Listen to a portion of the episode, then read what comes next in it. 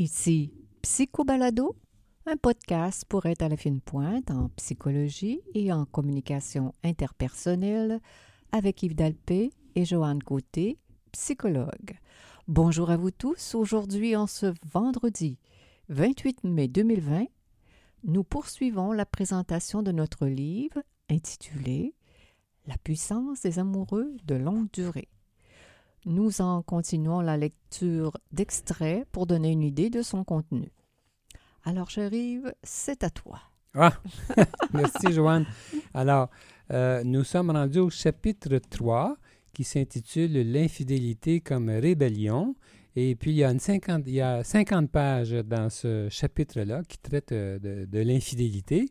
Alors donc, euh, pour situer nos auditeurs, là, qui ne nous auraient pas écoutés la semaine dernière, euh, alors nous faisons, nous, nous présentons notre livre euh, qui, qui s'appelle, dont le titre est La puissance des amoureux de longue durée, qui a été publié, qui a été écrit avec, qui est écrit par Joanne Côté et par moi-même Yves Delpé, et qui a été publié en 2006 et qui est encore disponible en librairie. Euh, et qui euh, est disponible d'ailleurs euh, autant en au, au, Canada qu'en Europe. Ah oui. Oui. Alors, bon, donc le titre de ce chapitre, L'infidélité comme rébellion. L'infidélité comme rébellion. Oui. Qui n'a pas de désir sexuel pour quelqu'un d'autre que son conjoint ou sa conjointe? Point d'interrogation. Qui, au cours de sa vie, n'a pas été tourmenté par quelqu'un de désirable dans son environnement sans que cela soit possible? Point d'interrogation. Mm, Nous nous attirons tous les uns les autres et c'est bien ainsi. Cela adoucit les relations humaines et agrémente notre quotidien. La rencontre d'une belle personne nous charme et peut nous faire rêver un moment. Nous croisons tous nombre de personnes qui pourraient même changer notre vie et nous faire vivre le ciel sur terre, du moins dans notre imagination. Mm -hmm. Mais la plupart du temps, nous nous contenterions de pas mal moins et nous serions comblés si nous pouvions au moins accéder juste un instant au charme combien envoûtant de cette déesse ou de ce Dieu devant nous. Si nous en avions la permission, trois petits points, juste quelques fois, trois petits points, ou juste une fois par année, comme disait un de mes amis. Il y a, bon, alors il y a euh, un sous-titre, un, sous un premier sous-titre du chapitre. C'est ce que je vais lire et ensuite Joanne va euh, présenter le chapitre suivant du livre. Donc, ce sous-titre est celui-ci. Y a-t-il de bonnes raisons d'être infidèle? Il y a tellement de raisons d'être infidèle qu'on peut s'étonner de la fidélité des couples. Le renommé psychologue new-yorkais Albert Ellis, fondateur de l'approche rationnelle émotive en psychothérapie, a écrit un article mémorable sur l'infidélité. S'insurgeant contre la mentalité des psychologues et des, sociologues qui auraient euh, la mauvaise habitude de chercher des motivations malsaines aux relations extraconjugales, Albert Ellis s'est appliqué à faire la distinction entre les raisons saines d'être infidèle et les raisons malsaines. Premièrement, comme l'homme n'est pas euh, un véritable animal euh, monogame, selon Albert Ellis, il est normal et sain qu'il euh, se permette de la variété sexuelle en contactant d'autres femmes que sa conjointe. La variété sexuelle apparaît donc comme une bonne raison d'être infidèle selon Ellis. Une deuxième raison saine serait le désir de vivre des amours romantiques extra-conjugaux tout en approfondissant sa relation conjugale. La, la, Point la, d'exclamation. Ça te fait réagir, Joanne? Mm -hmm. Alors, cela lui paraît normal et sain, puisque l'humain serait capable de vivre plusieurs amours tant l'un après l'autre que simultanément. Cette liberté est tellement importante pour ce psychologue que la privation de tels attachements romantiques extra-conjugaux serait l'équivalent d'être mort. Ah bon. Selon Albert Ellis, toujours. Hein? Mais oui. Vivre des expériences de relations humaines enrichissantes serait aussi un besoin qu'on pourrait combler de façon légitime par des relations extraconjugales. Ellis poursuit sa liste avec la recherche bienfaisante d'aventures pour comprendre la vie nécessairement routinière, Pour c'est-à-dire pour compenser la vie nécessairement routinière du mariage et de la famille. La simple curiosité sexuelle serait également une justification acceptable de l'infidélité.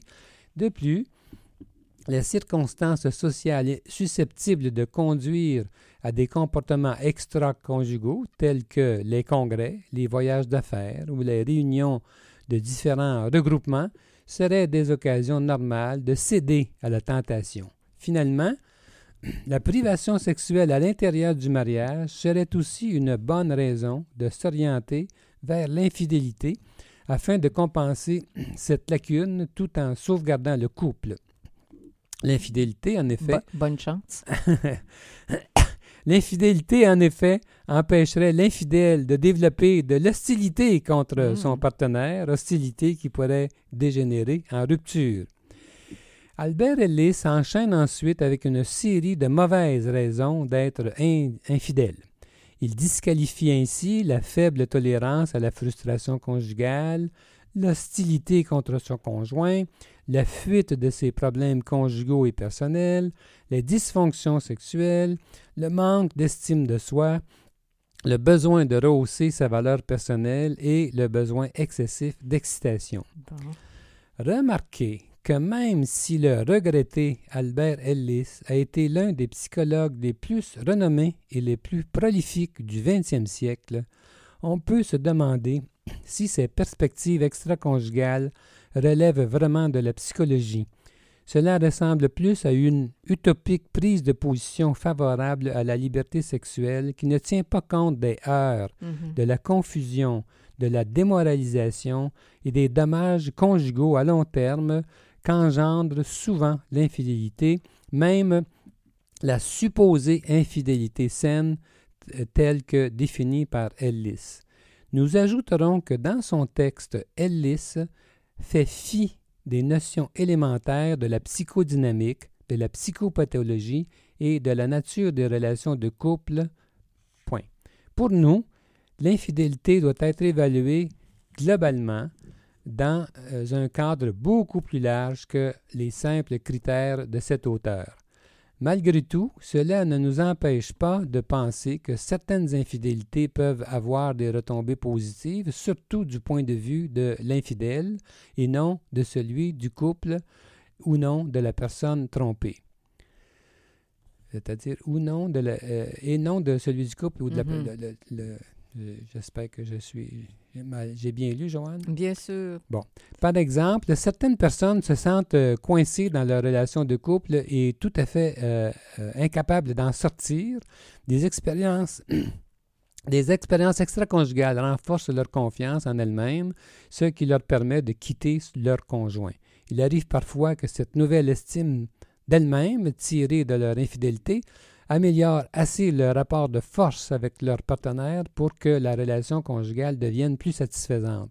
Mais voilà une stratégie Exactement. délicate qui n'est pas recommandable parce que trop risquée si l'objectif est de sauver le couple. Mm. Même évaluation quand l'infidélité déclenche une sonnette d'alarme salutaire pour ramener un conjoint qui tenait trop euh, l'autre pour acquis. Parfois, on peut aussi penser que mieux vaut une infidélité qu'une dépression majeure, quoique, là encore, ce soit un pari risqué. Mm. Autre situation, une femme n'en peut plus de la disette sexuelle que lui impose son mari et s'interroge sur son pouvoir d'attraction sexuelle jusqu'au jour où elle se permet une ouverture extra-conjugale Une qui lui aventure ou une ouverture. une aventure, excuse-moi, Joanne, une Ça va. aventure extra-conjugale qui lui fait réaliser que son conjoint est en fait homosexuel. Il y a donc assez de situations particulières et la vie est assez complexe pour que nous euh, n'ayons jamais la réaction spontanée de mépriser un infidèle. Chaque personne cherche à s'adapter à la vie au mieux de sa connaissance. Euh, je cite ici euh, deux auteurs. Et Wright ont analysé les écrits portant sur l'infidélité, publié entre 1953 et 1988 par de grands cliniciens et des chercheurs. Une quinzaine d'auteurs, incluant justement Albert Ellis, Kinsey Lawson et, euh, Lawson, un autre auteur. Ils en ont tiré les principales raisons qui amènent les gens à tromper leur conjoint, une trentaine en tout. Certains ont trait à la sexualité, la recherche de nouveautés et de variétés, la curiosité, la frustration, la privation sexuelle, la recherche du plaisir sexuel, l'excitation sexuelle et la sexualité conjugale insatisfaisante. D'autres raisons concernent plutôt l'intimité, deux points, la recherche de satisfaction affective, de compréhension, de compagnonnage, de dialogue, de plaisir et d'attention. Une autre catégorie se rapporte à l'amour, le désir de tomber amoureux, d'obtenir de l'amour et de l'affection. Certaines raisons font référence au contexte incitatif, deux points, des valeurs sexuelles libérales, des occasions favorables, la séparation physique, la proximité, l'approbation du conjoint, l'égalitarisme dans les rôles. D'autres se concentrent sur le contexte euh, conjugal, comme le fait, euh, comme le faible niveau de satisfaction conjugale, l'ennui dans le, couple, le fait de, que le conjoint ne soit pas attirant physiquement, le mm. désir de vengeance, la rébellion et l'hostilité. Enfin, un dernier ordre de raison inventorié par ces auteurs se rapporte au gonflement de l'ego, le besoin d'améliorer son niveau de confiance en soi et son estime de soi, de s'assurer le respect d'autrui, le besoin de reconnaissance de sa valeur par les autres, l'envie de faire la preuve de sa capacité de séduction, mm. le désir de se sentir jeune et le refuge dans l'évitement et la fantaisie. Alors, je vais lire un dernier paragraphe avant de te passer le micro, ma chère Joanne. De telles énumérations éparses sont plutôt décevantes, vous en conviendrez, on reste sur notre appétit. Il manque l'évaluation globale du sens des actes extra-conjugaux pour un couple donné et pour chacun des conjoints aux prises avec des conflits personnels, des conflits conjugaux, sa personnalité, son histoire et sa psychodynamique. Alors, pendant les 50 pages, on aborde toutes sortes d'aspects en rapport avec euh, euh, le vécu euh, psychologique ayant rapport à l'infidélité, le autant le sens donné pour l'individu que pour le couple. Exactement. La personne trompée, celle qui trompe, euh, comment, comment on guérit de tout ça? On fait le tour de la question comme il faut. Exactement. Alors, chapitre 4. La dépression dans le couple. Le pouvoir sous-estimé. Alors, la dépression dans le couple, deux points, le pouvoir sous-estimé. Hein, Alors, le sous-titre Conflits conjugaux et ruptures amoureuses, deux points les principaux déclencheurs des dépressions. Nous rencontrons beaucoup de gens déprimés dans notre pratique professionnelle. Pas surprenant, car c'est la dépression qui est de loin le désordre mental le plus commun. Chaque année, plus de 100 millions de personnes dans le monde développent une dépression reconnue cliniquement. On estime qu'entre 8 et 18% des individus en général vivront au moins un épisode de dépression au cours de leur vie. Aux États-Unis, c'est en 10 et 25% des femmes qui connaîtront un épisode de dépression majeur au cours de leur existence contre 5 à 12% des hommes, selon Price et Jacobson en 1995. On estime à 10% par année le pourcentage de personnes souffrant de dépression majeure chez nos voisins du Sud, sans compter toutes les nuances d'état dépressif, dépression mineure, burn-out, etc. Les effets de la dépression sont loin d'être négligeables. Il s'agit de l'état mental le plus clairement documenté en rapport avec la santé physique, ce qui nous permet de savoir que la dépression accroît le risque de nombreux problèmes de santé, par exemple la maladie coronarienne, l'infarctus myocardien, le syndrome de douleur chronique, le vieillissement prématuré, l'affaiblissement du système immunitaire, l'interférence dans, le, pardon, dans la guérison de blessures et la maladie d'Alzheimer. Kendall et Tackett 2010. Autre puissante démonstration des liens étroits entre nos vécus psychologiques et la santé du corps.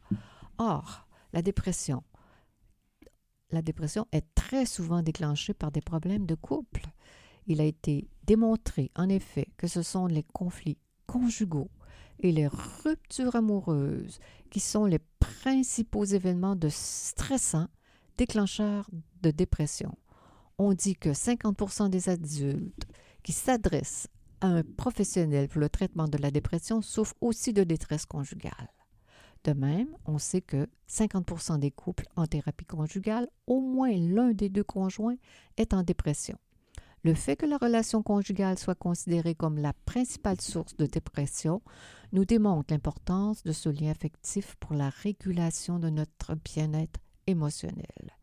Il n'est donc pas surprenant que la thérapie conjugale soit maintenant un mode d'intervention privilégié dans la dépression, quand la personne déprimée vit de la détresse conjugale. Auparavant, presque tous les modèles d'intervention en dépression s'adressaient individuellement la personne souffrante avec ses conflits intérieurs. Cependant, depuis une quinzaine d'années, les chercheurs et les cliniciens américains ont découvert l'importance d'intégrer le conjoint dans le traitement de la personne déprimée quand elle vit de la détresse conjugale. Alors donc, Joanne, tu vas maintenant lire euh, euh, ce qui est sous le, le sous-titre qui s'intitule Notre vécu quotidien change l'anatomie de notre cerveau. Toutefois, il nous semble malheureux qu'en général la dépression soit encore très mal comprise et traitée de façon inadéquate. On est porté à blâmer le cerveau ou les gènes, alors que les réelles explications relèvent de notre vécu et du sens que nous lui donnons. Savez-vous qu'il y a des échanges bidirectionnels constants entre notre cerveau, notre organisme et notre vécu? Ainsi, le bonheur éprouvé en écoutant de la musique s'appuie physiologiquement sur le relâchement de substances opioïdes dans le cerveau. Le calme ressenti à la vue d'un beau plan d'eau s'accompagne d'un accroissement de l'amplitude des ondes alpha dans le cerveau. Clairement, on se positionne et le cerveau réagit en conséquence. Nous ne sommes donc pas à la merci de la mécanique biologique de notre cerveau, puisqu'au contraire nous agissons et lui se modifie en conséquence. D'autre part, on découvre de plus en plus de liens entre des mots psychologiques et des manifestations touchant le fonctionnement du cerveau. Mais ce qu'il faut savoir, c'est que des manifestations purement biologiques peuvent être modifiées par des expériences exclusivement humaines comme la psychothérapie sans aucune intervention chimique. Le psychothérapie à elle seule peut modifier le fonctionnement du cerveau de façon permanente. En février, Yves Dalpé, en février 2006, voilà, était à San Francisco dans une salle d'hôtel remplie d'un milieu de psychothérapeutes, surtout de eh ben, rempli d'un millier de psychothérapeutes. des psychiatres, des médecins, des psychologues pour entendre le psychiatre Daniel Siegel, qui fait de la recherche sur le cerveau à l'Université de Californie à Los Angeles et qui a publié le livre The Developing Mind, How Relationships and the Brain Interact to Shape Who We Are. Je n'en revenais pas de l'audace du docteur Siegel qui reprochait aux psychiatres leur approche pharmacologique qui dominait depuis une dizaine d'années à ce moment aux États-Unis. Le chercheur les sermonnait, leur reprochant de ne pas comprendre comment le cerveau fonctionne et de s'imaginer qu'ils peuvent changer l'esprit de leurs patients en leur administrant une simple pilule.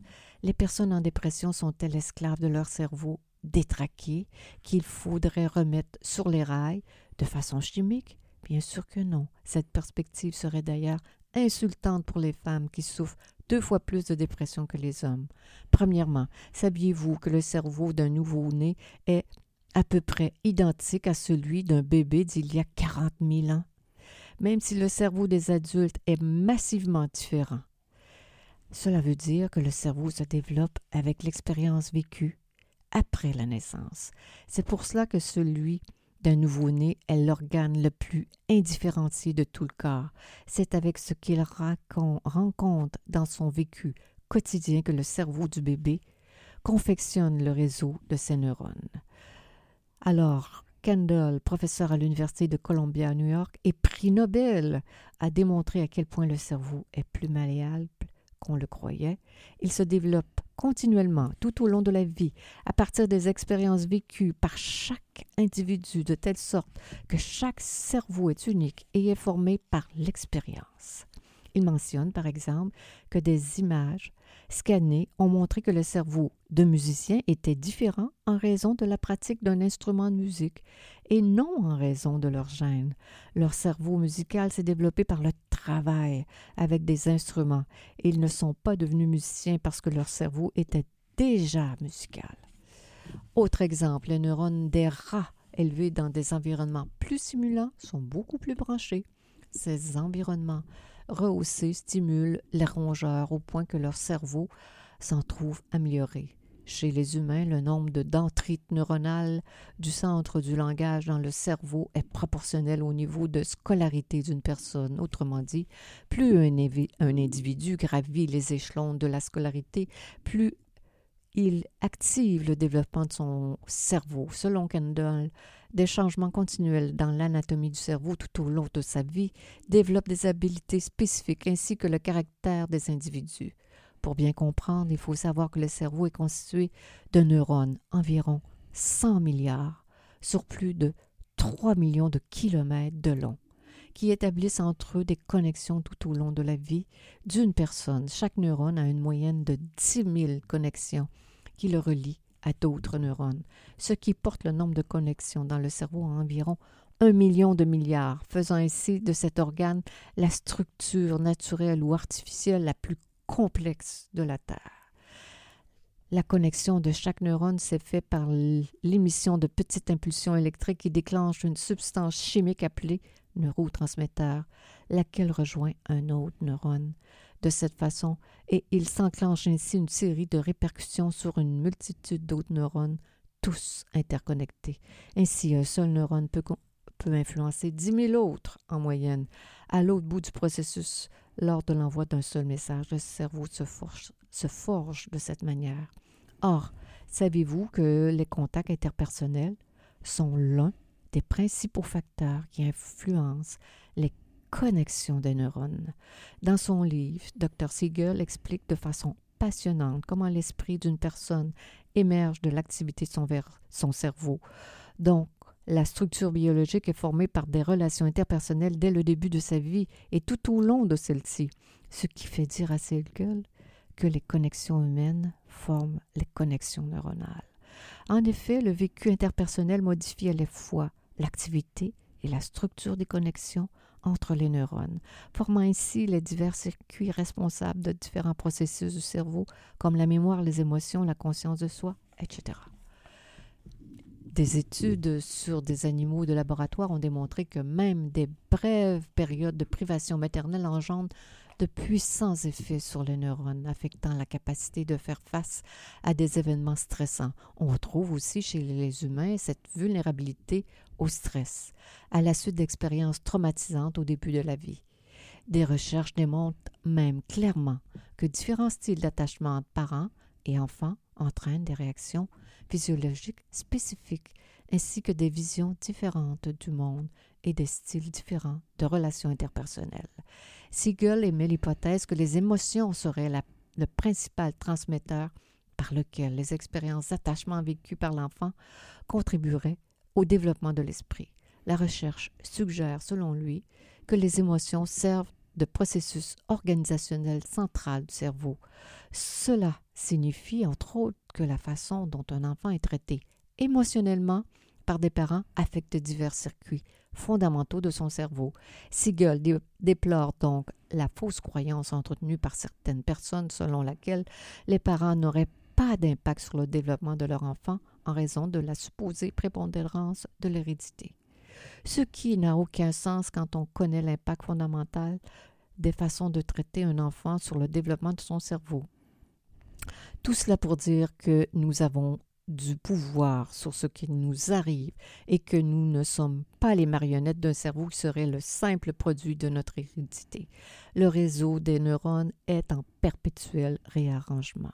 Des modifications qui touchent tous les micro-changements des neurotransmetteurs quand les grandes bases intégratives liées à l'intelligence. Que, faudrait-tu reprendre ta phrase, Chérie? Le réseau des neurones est en perpétuel euh, Réarrangement, réarrangement, des des modifications, qui touchent tant les micro-changements. des des- neurones que les grandes bases intégratives liées d'intelligence.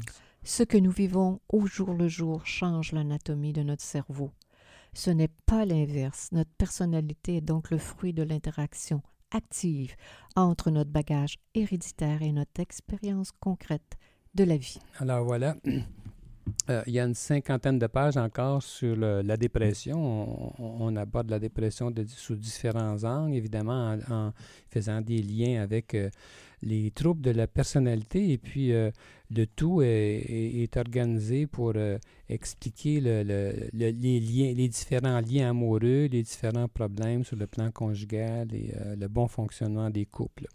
Alors donc, il nous restera, on, fera une autre, une dernière, euh, un dernier podcast sur les deux derniers chapitres. Euh, on, on y prend plaisir, on dirait. Euh, alors donc, c'était Psycho Balado avec les psychologues Joanne Côté et Yves Dalpé. Nous sommes psychologues cliniciens en pratique privée à Québec. On peut nous consulter en vidéoconférence de partout. Pour plus d'informations sur qui nous sommes, sur nos livres et nos services, consultez notre site web www.dalpecote.com. Bonne semaine chacun de nos auditeurs. À bientôt.